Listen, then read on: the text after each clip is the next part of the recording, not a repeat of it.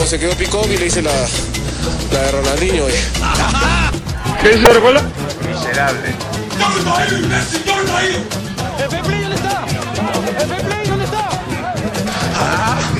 Soberbios, soberbios. ¡Ándate a la reputa que te parió, huevón! ¿Qué te La humildad, la humildad. Un día voy a comer una, una carapulga con sopa seca.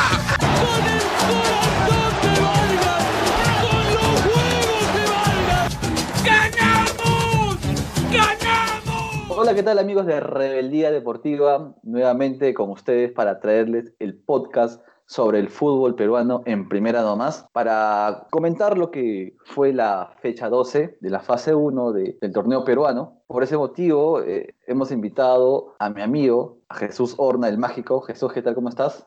Lucho, ¿qué tal? ¿Cómo estás? Saludos a, a todos los oyentes. Y como mencionabas, sí, una fecha, una fecha 12 bastante pareja en todos los resultados de visita, de local. No ha habido goleadas, pero ha habido mucho entretenimiento, ¿no? Ha habido lo que hemos visto del despegue de la U, algunos resultados quizá inesperados, ¿no? Como en el caso de, de Alianza. Y bueno, también hemos tenido el, el clásico del Cusco, El derby cusqueño.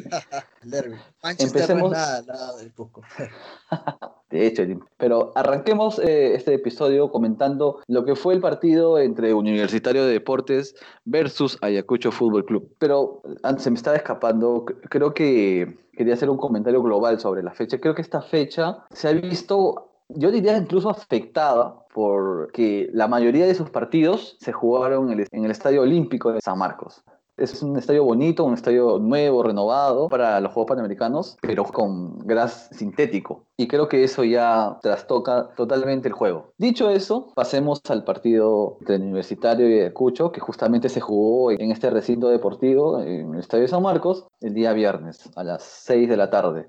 El cuadro crema consiguió un ajustado triunfo, un, un triunfo por la mínima, con un gol de, de penal de Hover. Y creo que lo más importante para el cuadro crema, para el equipo de Ángel David Comiso, fue el triunfo. Y creo que fue muy sincero y muy claro en sus declaraciones al final del partido. Lo más importante es que se ganó un rival directo, ¿no? Y la U mantiene los siete puntos de ventaja. ¿Cómo, cómo viste el partido, Jesús? A ver, por los equipos, este era el partido de la fecha. Estaban peleando los primeros lugares, tanto Universitario y Ayacucho. Pero si uno ve el trámite, el juego, muy friccionado, eh, muy interrumpido. No fue quizá el gran partido que esperáramos. Y la U lo encontró, aprovechó el, el penal y lo cambió por gol. ¿Cómo, cómo viste esta jugada? Yo te adelanto opinión. Es una jugada fina, pero no es penal. No es un error grosero, pero viendo la repetición veo que no es penal. Pero como te digo, no es que sea un, un penal inventado por el árbitro, pero creo que Hover tiene esta, esta característica desde cuando jugaba en Alianza. Tiene esa, digámosle, virtud, ¿no? Porque va en favor a su equipo. Tiene la capacidad de, de saber inventar penales o provocar expulsiones. ¿Cómo, ¿Cómo lo viste tú, Jesús? Ah, yo lo resumiría en si era, si lo cobraba o no cobraba, no, no pasaba nada. Hover muy bien, como dices, utiliza esta forma también de aprovechar ¿no? la cercanía que tiene al, al arco. Esta vez fue así, pero cobró penal al, al fin y al cabo, ¿no?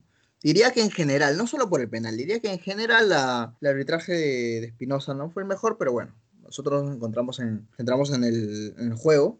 Y sí, un universitario que diría que luchó mucho más que juego de partido, ¿no? Eh, ya mencionaste algunos de las, los factores quizá externos al juego que pudieron haber bajado la calidad, pero se vio muy desde lo anímico, desde lo pasional, incluso sí se notó esa urgencia de ambos equipos, ¿no? Y sobre el final también Ayacucho falla una, ocasión de Joao Villamarín solo frente al, frente al arco, una desconcentración de la defensa de la U. Exacto. Yo creo que ese partido para el equipo merengue ha sido en cuanto a lo futbolístico, porque en cuanto a resultado, la U ganó. Pero en cuanto a lo futbolístico, creo que ha sido el peor partido de la U desde el reinicio. Incluso creo que el primer partido ante Cantolao, que fue el primer partido de- después de la, de la larga para, eh, la U generó más jugadas, porque en este partido ante Ayacucho, en el segundo tiempo, la U tiene una, creo, un contragolpe de, de Dos Santos, pero después no vuelve a, a generar.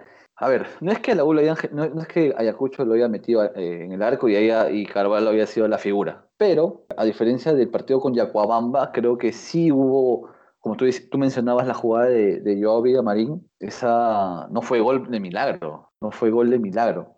Creo que por eso este es el partido más bajo y, ojo, ¿ah? creo que el rendimiento del, de la U ha encontrado una, una, ligera curva descendiente. Desde el partido con Alianza Universidad, que te acuerdas ese primer tiempo que fue apabullante, desde el segundo tiempo de ese partido la U ha decaído en cuanto a rendimiento futbolístico. Y creo que también tiene que ver con, con lo físico. Vuelvo a repetir, jornada tras jornada. Y creo que incluso Ayacucho también se, eh, se vio afectado por eso. Pero como estaba perdiendo, tenía que ir, ¿no? Tenía que ir en busca del empate. Creo que eso, sí, eso es un factor que va a ser determinante. Y otra cosa, te diste cuenta ayer que la U no tenía banca. Así es, justo eso es lo que también se está notando, ¿no? El cansancio es evidente y es justamente lo que alejó a la U del título el año pasado, pero bueno, estamos hablando sobre, sobre el final de la clausura, pero sabemos que estuvo ausente Corso, estuvo ausente Urruti, eh, este por una lesión y, Corso por el tema que, que le dio el, el, virus, pero ya está todo bien. Sí, yo, yo creo que se nota la, la categoría de los que entran y los que salen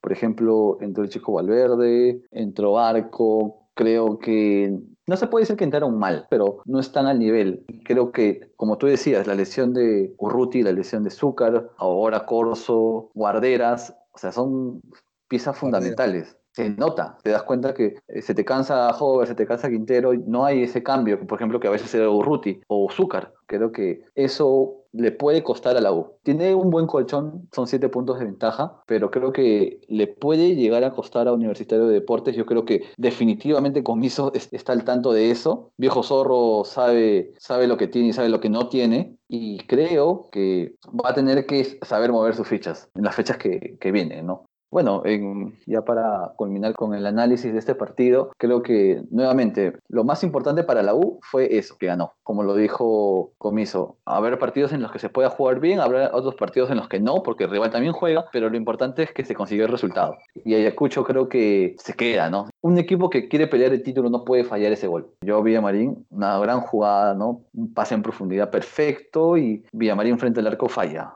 Yo creo que un equipo que pretende tener aspiraciones a título no puede fallar eso, ¿no? Pero bueno. Una jugada que la que seguramente, si es que no logran, el objetivo la, la recordarán. Bueno, y hay otros jugadores como Ardiles, Montes, Urrugarra que pueden ser interesantes, pero los partidos de rivales directos hay que, hay que sacar puntos, ¿no? Como dices. Exacto, ¿no? Incluso hubo en, en el segundo tiempo entró Cayorda, ¿no? Y mandaron los dos tanques arriba, ¿no? Junto con Montes, pero ni siquiera, o sea, ni siquiera se vio un plan en donde tú podías aprovechar, ¿no? Justamente tener a dos tipos que te, ganan todas arriba, ¿no? Que son muy fuertes en el juego aéreo. Y bueno, ¿no? Creo que perdió una gran oportunidad de, de acortar puntos con, con Universitario, que como lo decíamos está más puntero que nunca. Pero bueno, el siguiente partido que nos toca analizar es el Sport Huancayo ante Alianza Lima. Alianza Lima que a mitad de semana sufrió un duro golpe en Copa Libertadores ganaba 2 a 0 ante Estudiantes de Mérida, allá en Venezuela, y le voltearon el partido en 25 minutos. Yo creo que Alianza, ya, ya se puede hablar de crisis en Alianza, tanto futbolística como crisis de resultados, y hasta yo diría crisis dirigencial porque creo que el momento que está viviendo ahora Alianza Lima es, obviamente que técnico y jugadores tienen responsabilidad porque son los que a ver, los jugadores son los que, son los que salen a la cancha y los el técnico es el que dirige ese grupo humano, ese grupo eh, de futbolistas. Pero creo que lo que le está pasando a Alianza ahora es consecuencia de lo que hicieron a inicios de año, la dirigencia. Yo creo que tienen que analizar muchas cosas si no quieren, a ver, seguir cayendo. Y hoy día Alianza Lima empató contra Sport Huancayo. Alianza Lima está urgido de ganar y rescata un empate prácticamente al último minuto, ¿no? En un partido donde hubo dos expulsados. ¿Cómo viste el partido, Jesús? Un empate que sabe a derrota, ¿no? Si hablamos de un club grande como, como Alianza Lima, pero es cierto que las está viendo negras. Por lo que mencionaste, y también tiene mucho que ver el técnico, obviamente quién, quién trae al técnico. Y si podría detenerme ahí, sería en que Mario Salas se está, incluso diría que adaptando a los jugadores que tiene. Quizás es una diferencia, no sé, entre Comiso y Salas, ¿no? En, en, este, en este, aspecto. Porque digamos que también eh, a inicios de año el compadre hizo unas contrataciones, contrataciones que tienen distintos técnico, el de ese entonces, pero Comiso no sé, ha sabido manejar eso, ¿no? Estamos hablando de los uruguayos. En cambio, Salas ha venido con a un plantel el cual no conoce, bueno, ya, ya los conoce, pero está adecuándose al funcionamiento. Y bueno, ha venido el, chileno Rubio, pero los resultados no se dan y que los resultados no se den y sobre todo con, los problemas internos externos se ve que esa relación jugadores técnico no sé por dónde puede ir bien, ¿no? Exacto, yo, creo que a ver, Alianza Lima ahora más que nunca debe estar extrañando a los jugadores que se, que se fueron y no me refiero a, en este caso voy a ser muy puntual, no me refiero a Yandesa, creo que Deza fue separado justamente, ¿no? Eh, debido a, constantes indisciplinas, ¿no? Asuntos extradeportivos. Pero, a ver, salieron de Alianza Lima. Fuentes, vendido, ninguna objeción, creo que también es algo positivo para el club, para el fútbol peruano y para el jugador. Pero, a ver, salió Luis Aguiar, salió Federico Rodríguez y salió Adrián Balboa tres futbolistas que definitivamente hubiesen ayudarían ahora a Alianza Lima en ese momento, creo yo. Estoy segurísimo que esos jugadores ayudarían mucho, aportarían mucho ahora pero ¿por qué salieron? Creo que ahí, ahí hay que preguntarle a, a, ver, al técnico que llegó y que, como se supo, ¿no? Eh, no eran del gusto suyo, la diligencia, ¿no? ¿Qué pasó ahí? ¿Qué pasó? ¿Por qué se resintió tanto el plantel de esa forma? Te doy la alineación de Alianza Lima para ver más o menos de qué estamos hablando. En el arco, Rivadeneira. En el lateral derecho, Salazar, en la saga central fue, eh, estuvo compuesta por Beltrán, Duclos y lateral izquierdo fue Dylan.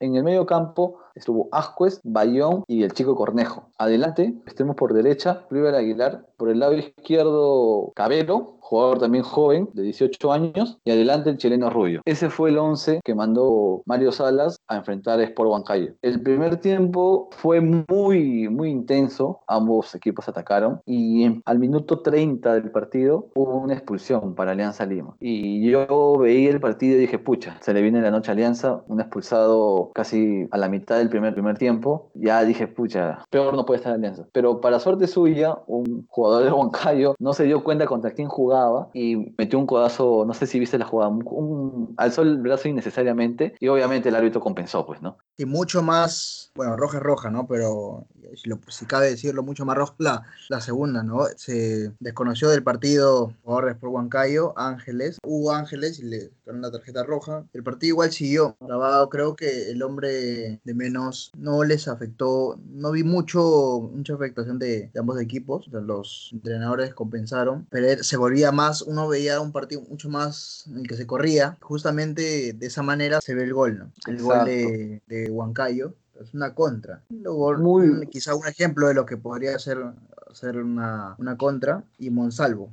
Monsalvo termina Exacto. Quiero destacar la jugada de, de Baloyes, el central huancaíno, que fue el que tomó la lanza, salvando las distancias, las kilométricas distancias me hizo recordar a, Lucio en sus mejores momentos, ¿no? ¿Te acuerdas de ese, del central brasileño que juega en el Bayern, que jugó también en el Inter? Ya, hizo una jugada a lo Lucio. El central Baloyes chapó la pelota, tomó la lanza y habilitó a, a Monsalvo que definió muy bien a ¿ah? este jugador Monsalvo. Se la pica arriba de Negra y salió un muy bonito gol, como tú dices, ¿no? Un manual de, de cómo hacer una contra. Pero inmediatamente, prácticamente inmediatamente, tras un tiro libre por el sector izquierdo, llegó el empate, ¿no? Cabezazo de, del Che Beltrán. Otro central muy bueno, acostumbrado a hacer goles. Y también Baluarte, ¿no? En la saga de, del equipo blanqueazul, ¿no? Yo me imagino que los hinchas de, Alianza Lima habrán dicho, ¿no? ¿Por, por qué Salas no, no puso a Beltrán en, Venezuela, ¿no? ¿Por qué Salas no, no contó con Beltrán para, para el partido ante Mérida? Pero bueno, ya eso, es, eso ya es cuestión del pasado. Alianza Lima sacó un empate que les sabía poco, pese a hacerlo de manera agónica. Alianza Lima está en debe, como te decía, en todos los aspectos, tanto en lo futbolístico como en, los resultados. Se le viene, a ver, se le viene un panorama complicado por la seguidilla justamente de partidos. A ver, pues Vallejo el lunes, Racing el miércoles, wow, está complicada la situación de Alianza Lima, ¿no? que empató 1 a 1 antes por Huancayo en el estadio Iván Elías Moreno de Villa El Salvador. Pero bueno, dejando de lado este partido, hablemos un poco sobre lo que fue la participación de Sporting Cristal ante Alianza Universidad de Huánuco, que ya definitivamente se cayó, ¿no? Se cayó y por lo visto no lo levanta nadie más. El cuadro de Roberto Mosquera derrotó por 2 a 1 a Alianza Universidad en el estadio San Marcos, ¿no? Goles de Cazulo y Emanuel Herrera y el descuento ya al final del partido ¿Qué lo, tal gol de Cazulo? lo terminó haciendo Maidana, justamente, Gol justamente. juvenil, quiero- gol de juvenil. ¿eh? quiero, quiero llegar ahí. ¿Cómo, ¿Cómo viste el partido, Jesús? ¿Cómo viste ese, ese gol de Cazulo que rompió, no hizo, hizo lo impensado? A ver, no, primero el partido, sí, se ve que Cristal impuso la jerarquía desde el pitazo inicial. El gol, mira, tú lo ves, invitamos a los oyentes que lo, lo chequen ahí en YouTube, y no te vas a creer que el definidor tiene 38 años. Fue una manera muy exquisita, ¿no? Como Cazulo se saca, saca encima un defensa, lo deja en ridículo Exacto. y define cruzado al la portería de, de Alianza Universidad. Que hizo, como decían, lo comentaban, ¿no? Hacía recordar sus épocas de extremo.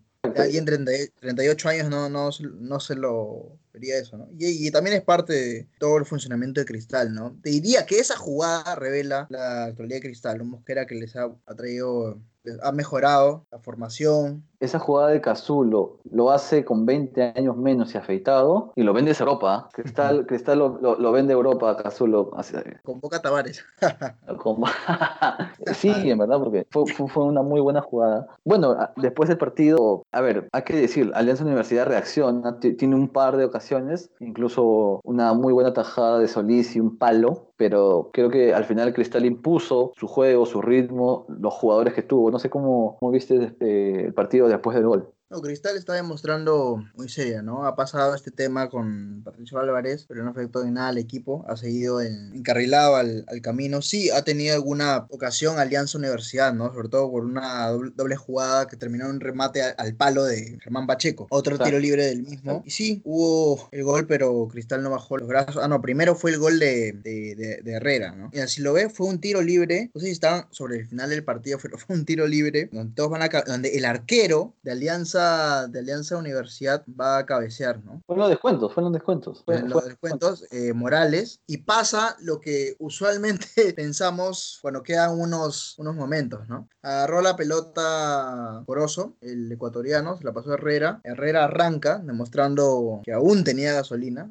como un delantero de sus características y mete de derecha, ¿no? Un gol práctico, bueno, un poco pasando un poco más de media cancha ante el arquero que le estaba viendo el número. Ni siquiera corrió eh, Morales. Bueno, y el descuento también llegó también prácticamente en la última jugada del partido, ¿no? Un balonazo largo, largo de, del, del defensa guanuqueño y con Enzo Maidana la, y ya en el área vence a, a Solís, ¿no? Mencionabas el caso de, de Patricio Álvarez, a ver, fue Sí, retirado. fue del- del separado ¿no? de, A ver, lo despidieron, ¿no? Lo despidieron. No, no, es, que, no es que fue eh, separado, no, no es que estaba entrenando con, con la reserva. Fue despedido. Claro, el, el vínculo contractual se, se culminó. A ver, como dice el comunicado de Sporting Cristal, de mutuo acuerdo. Bueno, una pena por, por Álvarez, pero no sé si decirlo pena porque a ver, ya está bastante grandecito, ¿no? Ya había perdido el puesto de titular. Fue Álvarez, que incluso venía siendo convocado a la selección, ¿no? Era el tercer arquero, ¿no? En la consideración de Gareca. Y ya, pues, buscó su destino. Y creo que, como bien lo decías, Sporting Cristal no lo va a sentir mucho porque tiene dos buenos arqueros. Está el titular, Solís, y atrás le sigue Emil Franco. No sé, si- no sé si te acuerdas de ese arquero, de Emil Franco, en el sudamericano. sub-20. Ajá, exactamente, ¿no? Sub-20, sí, Este, sí, sí. Que fue. Que, bueno, estaba escalonando, la mayor. Por ahí le he visto alguna vez una, una foto mientras entrenaba, seguramente con, con.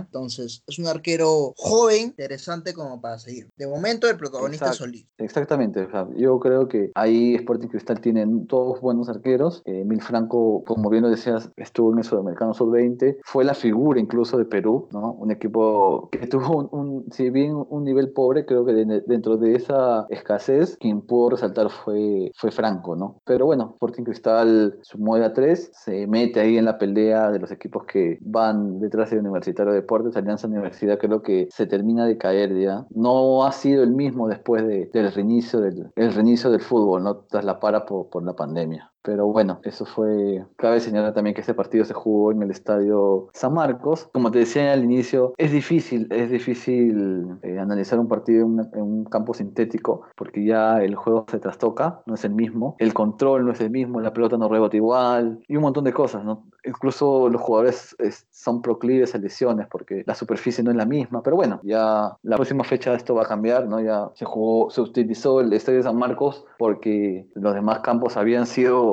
utilizados de manera constante. Yo espero que de verdad el Y porque el, y porque el Nacional también lo están preparando para cuando juegue Perú, ¿no? Exacto, por eso, por, por esas, por esas, por esas razones.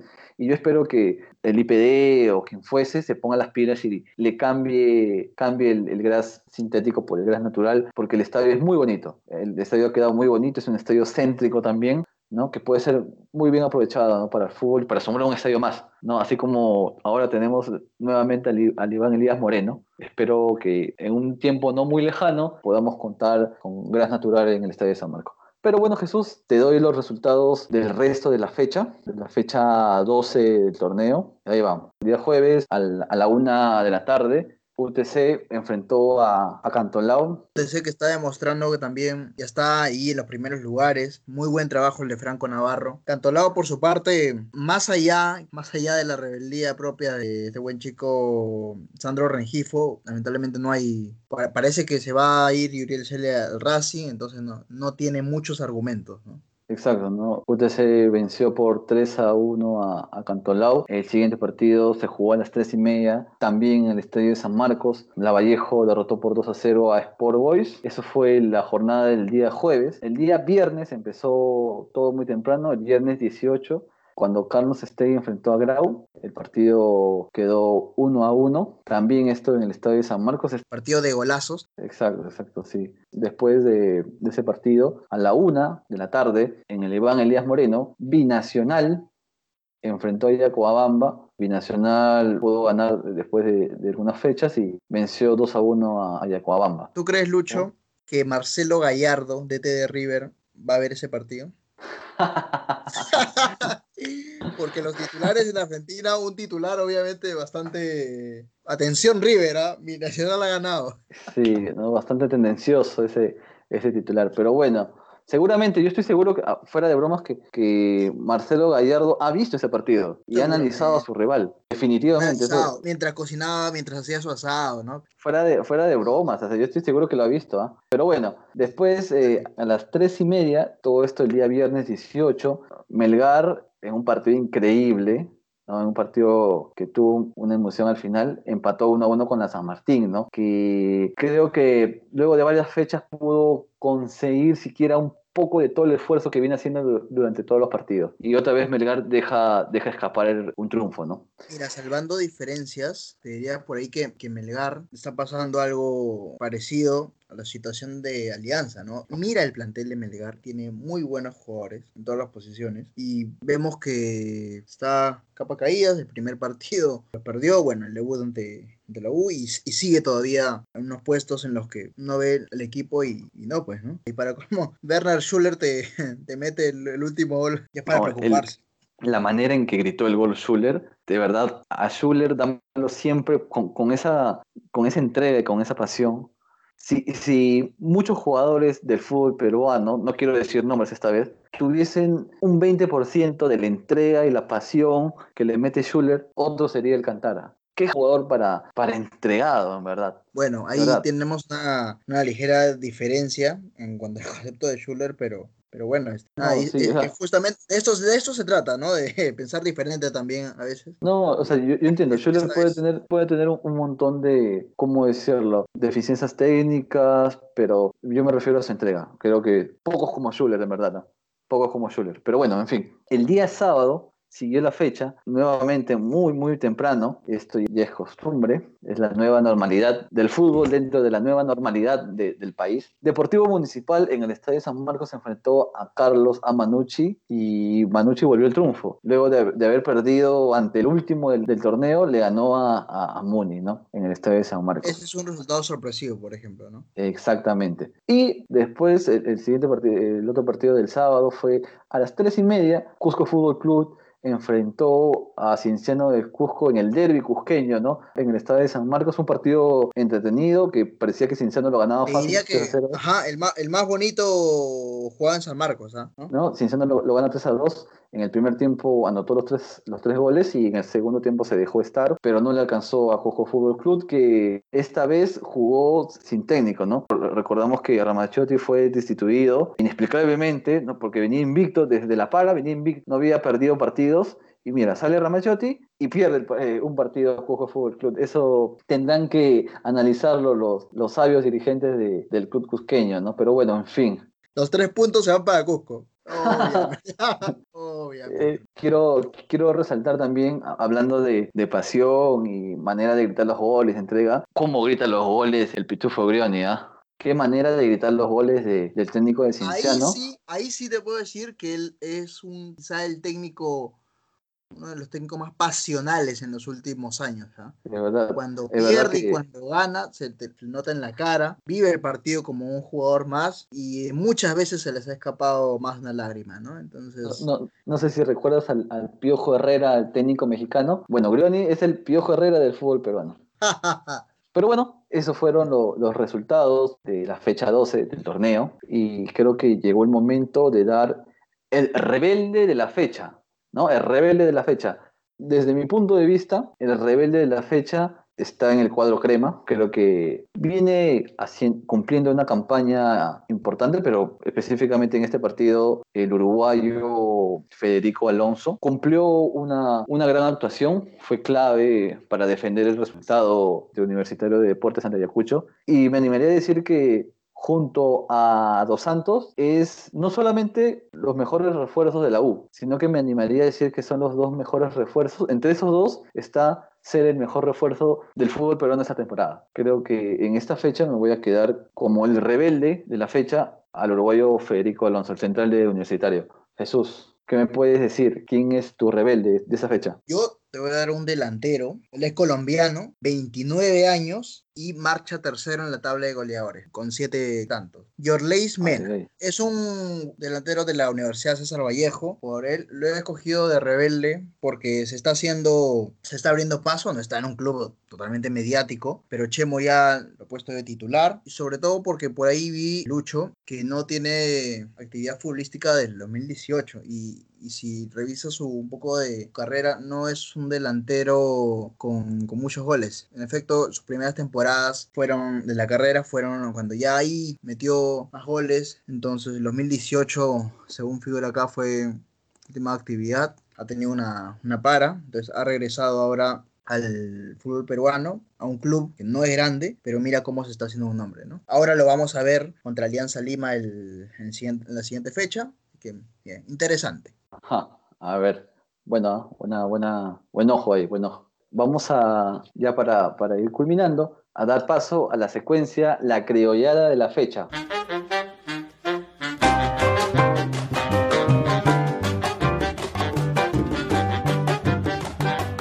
Tienes la, la criollada de esta fecha, cuéntalo. Así es justo te regreso al partido que mencionaba, el partido de los golazos, ¿no? Porque lo vi, el Carlos Steingrau. ¿Qué pasó en el Carlos Steingrau?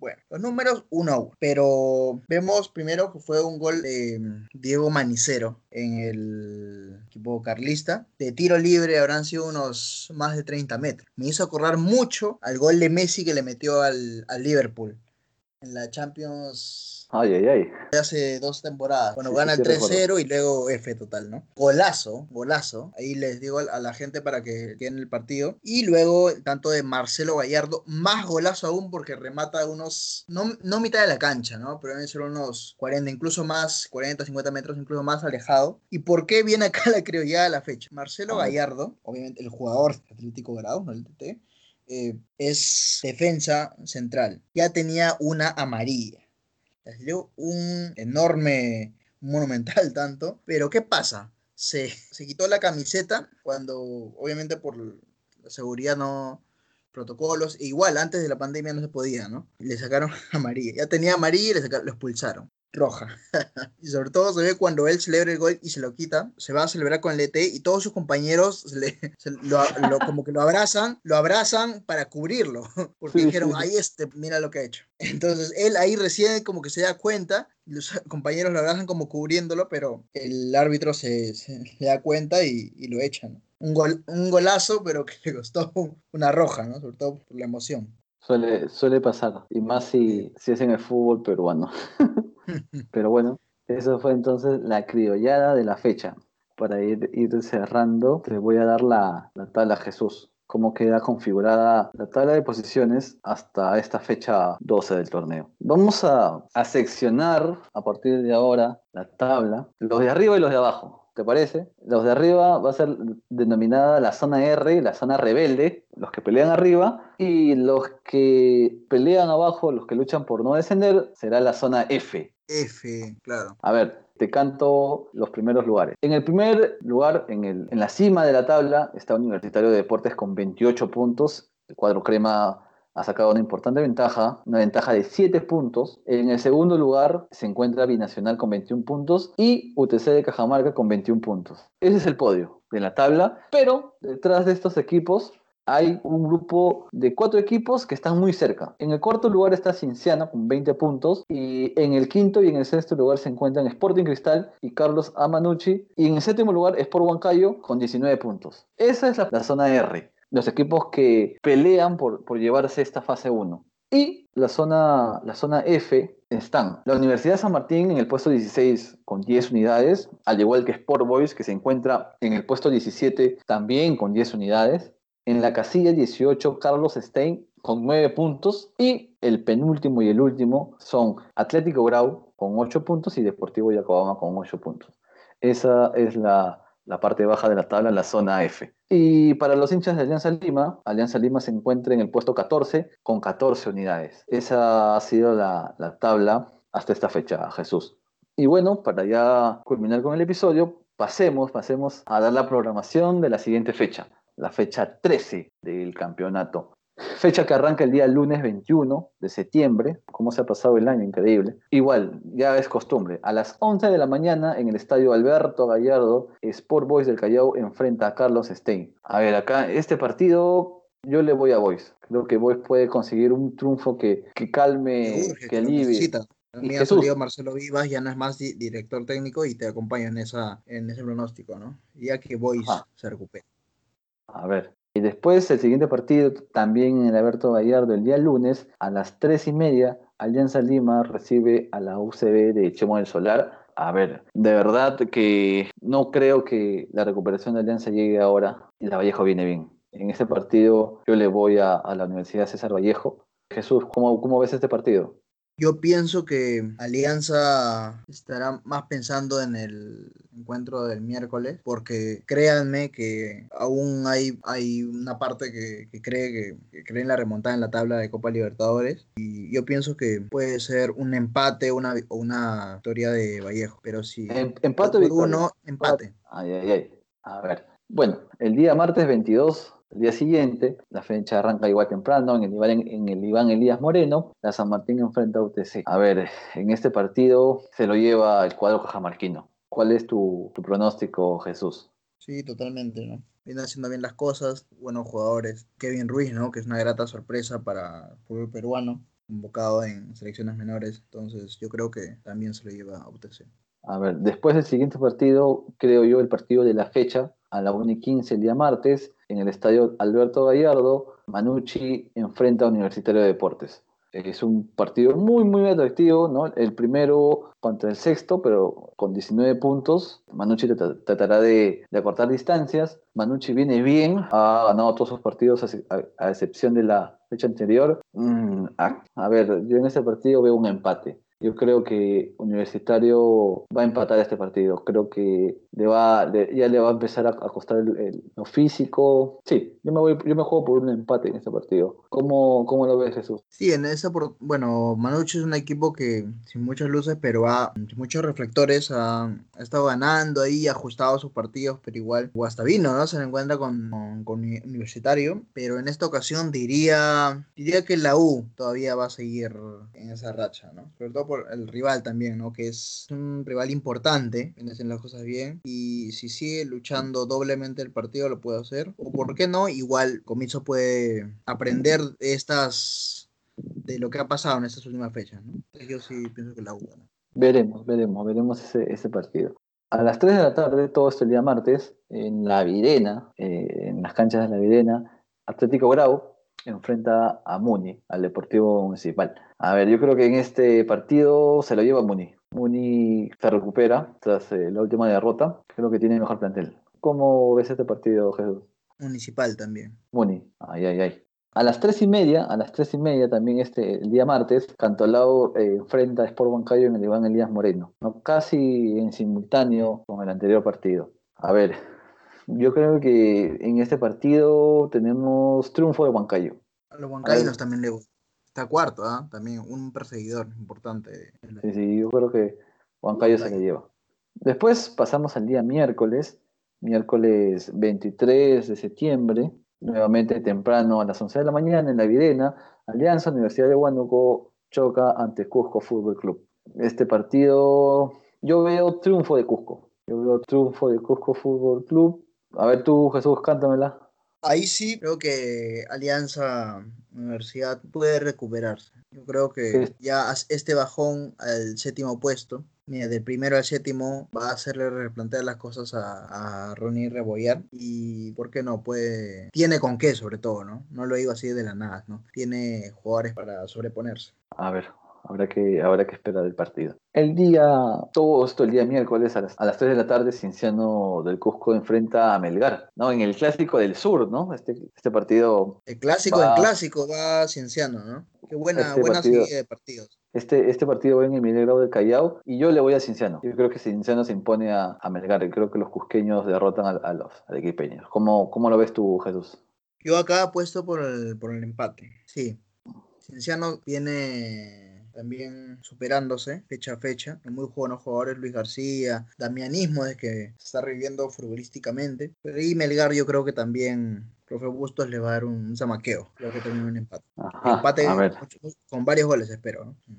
A ver, después todo eso el día miércoles a las 3 y media de la tarde, Yacuabamba recibe a Sporting Cristal en, en la Videna. En este partido yo veo triunfo de- del cuadro de Roberto Mosquera.